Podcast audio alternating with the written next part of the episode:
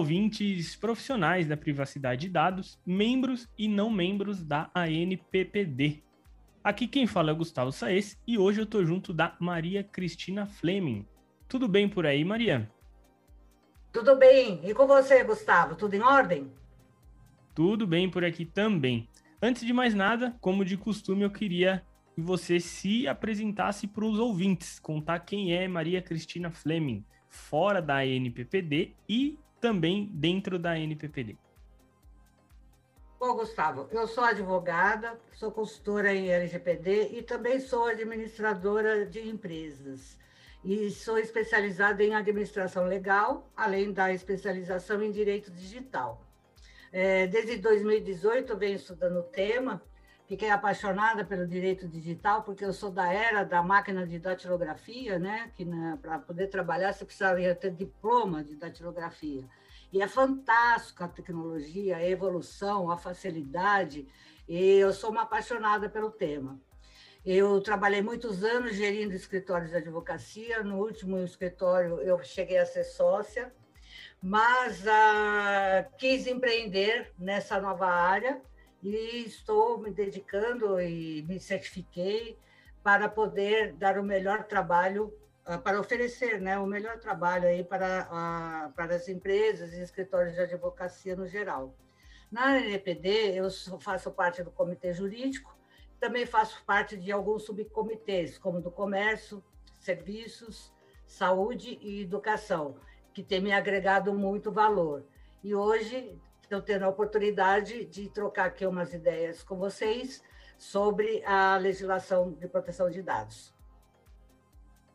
Muito legal. Você comentou sobre ser da era da máquina de datilografia. Eu gravei o episódio passado com o professor Luiz Lima e eu acho que nós teremos muitos profissionais que se identificam aí com essa era, porque os números que o professor Luiz Lima trouxe para nós era que o pessoal de 46 a 56 não era a maioria, mas era a segunda categoria que tinha mais profissionais da proteção de dados. Então acho que esse episódio vai ser para uma grande parcela aí de profissionais. Seja muito bem-vinda ao nosso podcast, doutora. Muito obrigada. É um prazer estar com vocês. Como você disse que faz parte aí do comitê do comércio, tira uma dúvida para nós. Uh, todo tipo de comércio está sujeito a LGPD? Então, aquele cara, aquele camelô da rua, ele está sujeito a LGPD? Olha só, se o camelô da rua ele estiver formalizado, for uma microempresa, atualmente da forma como está a lei, ele está sujeito à adequação e estar de acordo com a norma. O que ocorre, viu, Gustavo, é que a Autoridade Nacional de Proteção de Dados ela ainda não está atuando. Ela vai ter uma agenda que deve regulamentar e dar orientações para ah, pequenas empresas, microempreendedores, de forma diferenciada. É isso que a gente imagina quando ela estiver atuando, porque a exigência hoje é tanto para esse pequenininho que você falou, que está lá trabalhando no camelô, como para uma grande empresa. E aí fica um ônus muito grande para o pequeno. Veja você, é, pela lei, é, toda empresa, independente do tamanho, que trate dados pessoais, ela tem que indicar o encarregado. É, você acha que um pequeno empreendedor, ou uma lojinha, ou um pequeno varejo vai ter condições de arcar com esse tipo de custo? Não terá, né? Então, é o que a gente espera é quando a Autoridade Nacional de Proteção de Dados estiver atuando, que ela regulamente, oriente, é o que se espera para que é, não fique tão pesado para os pequenos poderem se adequar à legislação. Então é isso. O camelô da rua ali pediu o CPF para pôr na nota, tem que vai ter que estar tá adequado na LGPD, né? Pediu dado pessoal, tem que estar tá adequado. É, tem que estar tá adequado, tem que proteger esse dado, tem que ter uma série de diretrizes, né, para que esse dado não vaze, para que ele, ele tenha segurança com a informação. A lei, ela veio, não foi para dificultar, sabe, Gustavo? Na verdade, ela veio, ela tem um, uma, ela tem uma função muito bacana, porque o titular do dado, a autodeterminação que traz na lei, é isso: você é dono do seu dado. Então, como o, o Davis fala, né? É, nada de mim sem mim. Então, agora você tem que saber o que cada um faz com o seu dado, né? O que está falta para a maioria das pessoas é justamente essa conscientização. Porque se você chegar para qualquer um ali na esquina e falar assim: olha, é, me dá aqui seu nome, seu endereço, sua data de nascimento, um monte de dado pessoal seu, para você ganhar uma rifa, o brasileiro hoje fornece sem pensar, né? E isso acaba prejudicando ele próprio, porque a pessoa pode usar esse dado indevidamente aí no mercado, né? Como a gente tem visto, que tem grandes vazamentos, e para quê? Para fraudar, para poder prejudicar a pessoa, né? Sim, é verdade. Eu, eu tenho um, um podcast, eu sempre acabo comentando isso porque eu, são temas que eu já até comentei no meu podcast particular. E nesse meu podcast particular, eu costumo trabalhar a conscientização, exclusivamente a conscientização de privacidade para as pessoas mais leigas. E eu comentei já disso daí, sobre as pessoas darem, sem maiores dificuldades, os dados para qualquer um. E um dado que a lei não contempla como dado pessoal, mas eu particularmente considero, é o próprio número de telefone. E eu lembro que antigamente, ó, tenho 30 anos, antigamente não é tão antigamente assim, mas é, antigamente você não conseguia fácil o telefone de alguém chegar e falar: ah, me dá seu número de telefone. Opa, peraí, por quê? Pra que você quer meu número de telefone? E hoje as pessoas falam: ah, você tem zap? Me passa aí. E não estão associando, às vezes, que o zap é o próprio número de telefone. E através do número de telefone, pensando aqui rapidinho numa engenharia social, a pessoa pode é, jogar o um número de telefone naquele aplicativo Messenger, que é do Facebook, chega no Facebook, no seu perfil do Facebook, no seu perfil, se tiver aberto, ele vê suas fotos, família, amigos, parentes. Se tiver marcado, ele consegue chegar nessas pessoas. E aí ele já conhece praticamente toda a sua família. É, isso, lógico, através do número do seu telefone, que muitas vezes você deu de graça, ou entrou num grupo que tem várias pessoas que você não conhece. E aí pode aplicar um golpe num parente seu, que você nem tá sabendo, porque ele conseguiu toda essa, essa essas informações na sua rede social. Então ele se passa às vezes por um marido, por um tio que está precisando de dinheiro ou aquele sequestro falso e por aí vai. Então é, uma, é um dado que eu particularmente considero pessoal por conta desses riscos que temos hoje em dia. Tem até o próprio risco do Pix que traz informações é, bancárias sua caso você tenha configurado como chave Pix o seu número de telefone. Então, é bem isso que você falou. As pessoas hoje passam os dados sem nem se perguntar por quê. Tem uma propaganda no YouTube, eu vou ver se eu acho, e aí eu coloco na descrição do episódio. É, a propaganda do Itaú, que tá bem bacana, não sei se você viu é ótima. É, ele, ele fala que tem todos os dados dele e tal, e no final ele fala assim: vamos tirar uma selfie para a pessoa, né, que ele está falando que tem os dados. Ele falou assim: não se preocupe, que eu te mando depois para o seu número de celular, que eu tenho o seu número. Então é bem isso que você está falando, entendeu? E só que o telefone é um dado pessoal, sim, porque ele te identifica, porque pela pelo conceito né, de dado pessoal, é aquele que é identificado ou identificável, e o número do celular associado a você te identifica. Então, ele é um dado pessoal, sim. E, e isso tem ocorrido, essa engenharia social tem ocorrido bastante né? Até no próprio Zap, né? As pessoas clonam o número, fala que vai mandar o número, a pessoa a, a, clica, né? E acaba ocorrendo a, o roubo das informações, o pessoal pede dinheiro para os amigos, né? Para as pessoas que estão lá. O que é interessante é o pessoal usar recursos de segurança para tentar evitar esse tipo de coisa, né? Não deixar aberto as redes sociais, usar duplo fator de autenticação, tudo para evitar, porque sem querer, você está numa pressa, tal, você aperta um, um link que está malicioso, pronto, já te clona o seu celular, né? Hoje está muito fácil, né? É, tem muito hacker, né, do mal, né? Eu até acho que o, o termo hacker é errado, né? Eu não sou da área de TI, porque o do mal tem outro nome, ou alguma coisa nesse sentido, né, Isso. Gustavo? Chama cracker. Cracker, o do Isso. mal? O do mal é ah. o cracker. O hacker, então... normalmente, pela, pela palavra mesmo, pela derivação aí da palavra, seria o que combate o cracker. O hacker é o que trabalha para o bem e o cracker é o que trabalha para o mal. Eu sou de tecnologia, de TI, não, uhum. não sou fã acho que sou um dos poucos que não sou fã de Star Wars, mas é como se você colocasse que o hacker é um Jedi e o, o Cracker seria o Darth Vader. Eu não sei como chama o outro lado. É isso mesmo, é porque tem muito hoje, né? Porque nós estamos vivendo num outro mundo, é um mundo digital. E, como eu te falei, eu acho fantástico, né? Hoje eu fiz um monte de compra, já chegou, já entregou, já usei o Pix, então, assim, é maravilhoso, só que a gente tem que se cercar de cuidados para que não usem as nossas informações ah, contra a gente, que não tenha né, nenhum desvio de recurso financeiro ou que tenha algum problema maior com a sua família e tudo mais, né? É verdade.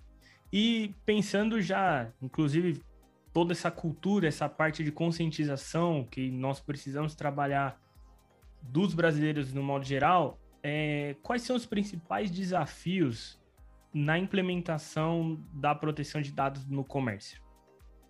Então, veja, o comércio normalmente é mais informal. São, ah, e a conscientização ela não é tão estruturada como uma empresa que também não tem a cultura, porque a cultura é, do, é brasileira, de ceder dados espontaneamente e de cuidar dos dados. Então, esse já é um dos obstáculos do setor. O outro que eu posso te dizer é a resistência dos, do próprio dono, dos próprios administradores, dos funcionários, em compreender a importância de você ter uma boa gestão desses dados e como você cuidar desses dados, né? Outra coisa também, é, por outro lado, o pessoal ainda está assim, ai, será que essa norma é, pega? Será que nós precisamos mesmo atender essa norma? Então, ainda há uma certa descrença, tanto no setor de comércio como nos outros setores. É, porque, como a NPD ainda tem que regular muitas lacunas da lei, o pessoal fica na espera, não quer fazer agora, ah, vamos deixar para depois, enquanto que a lei já está valendo. Que não está em vigor são as sanções administrativas e as multas que vão entrar em agosto só de 2020. Outra coisa que eu posso te dizer é assim: é, os terceiros que você contrata também tem que estar ah, adequados à norma. Então, por exemplo, eu sou pequeno, ah, não me importo com isso. Só que uma grande empresa, ela vai te contratar só se você tiver de acordo com a LGPD. Então, essa preocupação ainda eles não estão tendo. E também tem a dificuldade técnica, você é da área de TI, né? Então, assim, é, você não precisa ter, dependendo do que do seu tamanho, da complexidade da sua, a, a, da sua atuação, é, com, a, sistemas complexos, mas às vezes o mais simples, para ter uma segurança, você ter um controle da informação, será uma dificuldade para esse setor, né? É, entre outros obstáculos do dia a dia, de caixa, de investimento, porque nesse, né, nesse, na, na, atual conjuntura, né, nesse cenário de pandemia, acabou afetando todo mundo, o que eles estão deixando para depois, o que poderia ser feito agora, né? Então, tem uma complicação ainda na, nesse nosso mundo novo da pandemia. É verdade.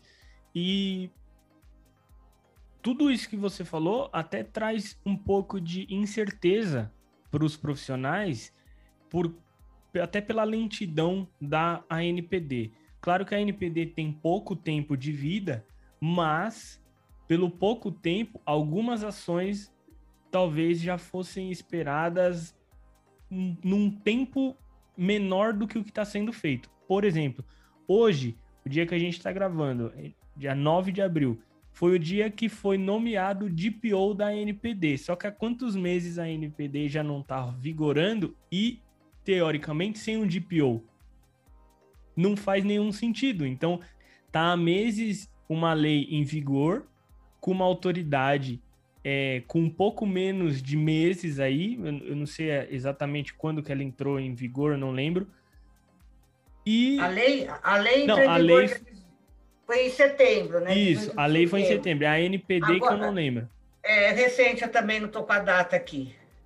E aí eles todo... ainda estão se constituindo, né? Sim, então, e durante todos esses meses ela ficou é, sem DPO talvez fosse um dos primeiros passos tinha, tinha que ser feito, tinha que ser definido o DPO, talvez no primeiro mês, a primeira reunião de suma importância. A gente está tá funcionando agora e então a gente já precisa ter um DPO, porque se alguém quiser entrar em contato com a NPD, tem que ter já o DPO para atuar. Então, teoricamente, tava, a própria autoridade estava sem um DPO por meses aí, com a lei vigorando um pouco mais de meses antes do que ela. E aí, isso é o que traz um pouco de incertezas para pro, os profissionais, para as empresas, essas dúvidas se vai pegar, se não vai pegar, mesmo já pegando. E quais seriam essas incertezas num processo de adequação à LGPD? Olha, veja bem, principalmente para as microempresas e pequenas empresas, o que, que elas Uh, o que, que gera incerteza? Eu já não tenho capital, né? Estou é, sem capital no momento, aí eu preciso me adequar. Para fazer adequação, eu vou ter um ônus, eu vou ter que ter uma consultoria, alguém vai ter que me orientar. E aí eu vou gastar um dinheiro agora, um recurso, sendo que lá na frente a NPD pode decidir de uma forma diferente para o meu ramo de atuação. E aí eu já é, investi, já fiz uma adequação que não precisaria ter feito. Essa insegurança está segurando muito o setor, porque, por exemplo, tem um prazo para atendimento à solicitação do, dos titulares de dados. Normalmente, como eu vou fazer isso? Vou fazer manual, vou fazer via sistema. O prazo vai ser o mesmo para o pequeno do que o grande. Isso só a, a autoridade nacional vai poder dizer. Será que eu vou ter que ter todos os registros de operações de dados iguais aos registros que são é, necessários para uma grande operação, um grande fluxo de tratamento de dados? Eu vou ser obrigado a, indicar um encarregado de dados, mesmo sendo pequeno, né? E tudo isso vai ser só definido lá na frente. Então, assim, isso traz muita incerteza para o setor. Mesmo os grandes, multinacional, ela já está acostumada, porque ela já tinha a lei europeia, o GDPR. Então, para ela poder atuar aqui, sendo mesmo sendo brasileira e tendo negócios lá com a Europa, ela tinha que estar adequada. É, as grandes empresas têm compliance, então ela segue os regulamentos, tem toda um regula a regulação dos setores. Então, assim, fica mais fácil ela adequar os processos e não ser um, uma coisa tão estranha do que para uma empresa que não tinha essa preocupação. Então, as certezas são muitas e acaba esbarrando até empresas grandes brasileiras que não tinham essa conscientização ou que não tenha essa preocupação com atos regulatórios. É verdade. E diante desse cenário, você consegue sugerir alguma coisa para que quem tiver com preocupação aí para se adequar, poder começar alguma coisa que talvez seja universal, que por mais que a NPD mude alguma coisa ou outra, algum investimento que ela fez não vai ser perdido? Olha, sabe o que ele temos um conceito na LGPD que é bem bacana. Não está escrito isso na LGPD, né? O Privacy by Design. Mas o que, que seria isso? Tudo que você for fazer, todo o seu fluxo de processo, que envolva dados, ou que mexe, porque toda empresa, mesmo que não tenha um dado de um consumidor, ele tem um dado do seu próprio funcionário. Então, ele, tudo que ele fizer, ele tem como fundamento a incorporação do princípio da, da proteção de dados desde a criação, desde o início até o final tudo que ele fizer, tendo essa preocupação de da proteção do começo ao fim, ele vai estar sempre com uma cultura atualizada dentro do seu negócio, dentro da sua empresa, vai aplicar as melhores práticas para a proteção dos dados, para ter uma conscientização de privacidade dentro dos seus funcionários, dentro dos seus consumidores, dentro dos seus parceiros, com os seus, é, com os seus terceiros, né? Isso é bom para a empresa, ela ganha um diferencial enorme de mercado, Gustavo. A empresa tendo essa preocupação pequena, média, grande, seja qual o tamanho for, ela se destaca no mercado. Ela vai mostrar para o consumidor que ela está preocupada com o dado dele. Ela vai ter um diferencial com aquela que não se preocupa, né? Isso traz grande benefício reputacional e econômico, porque ela se destacando das demais mais, ela vai ter, é, vai evitar é, prejuízos de vazamento de dados, ela vai evitar uma série de prejuízos à sua imagem, e com isso ela ganha uma reputação boa no mercado. E bem, bem comentado isso, porque eu lembro das aulas que tive com o professor Matheus Passos e ele diz nas aulas que todo investimento em proteção de dados se eu não me engano, posso estar exagerando no, no número ou não, mas tem um retorno para a empresa de 2,4 vezes. Então, para quem estiver pensando aí em se adequar, é, pode considerar como um investimento que isso vai retornar para você. E chegamos ao fim de mais um episódio. Maria, como que nossos ouvintes podem encontrar você nas redes? Olha, eu estou no LinkedIn com o meu, meu nome mesmo, Maria Cristina Fleming, e eu tenho uma consultoria que chama Fleming Consultoria Empresarial, e é, é arroba Fleming Consultoria, né, o meu site.com.br, e as, nas outras redes, flemingconsultoria.com.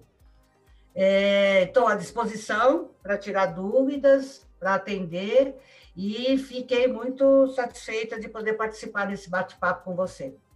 E eu que agradeço, muitíssimo obrigado pelo seu tempo, pela sua disponibilidade. E para fechar, o que você pode recomendar para os nossos ouvintes de livros, filmes, artigos, documentários que você tem aí em mente que você julga ser importante para recomendar para eles?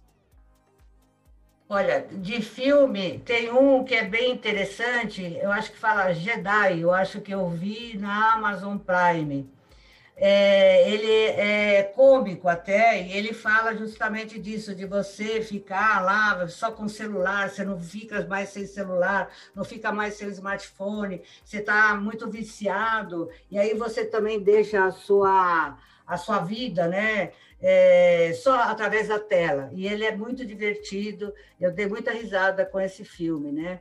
Tem aquele que todo mundo fala, né? Que é da, é da Analytics, tem a, a, privacidade hackeada e tem o The Social Dilemma. Isso, é muito bom também. Né? Tem vários filmes hoje que a gente. A maioria deles até fala disso.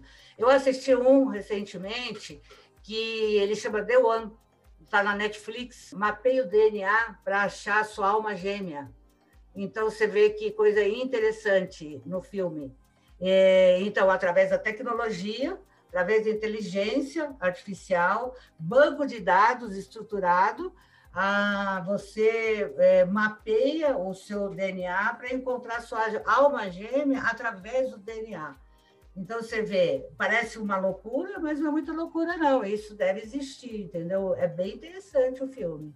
Legal. Tudo que foi dito aí vai, tá, vai ter link na descrição para facilitar a busca aí dos nossos ouvintes. E é isso aí. Para quem quiser falar comigo, arroba Gustavo Saez no LinkedIn, Telegram e Twitter. Também publico algumas matérias focadas em privacidade para os não profissionais, né? Meu podcast particular é podapps.tech.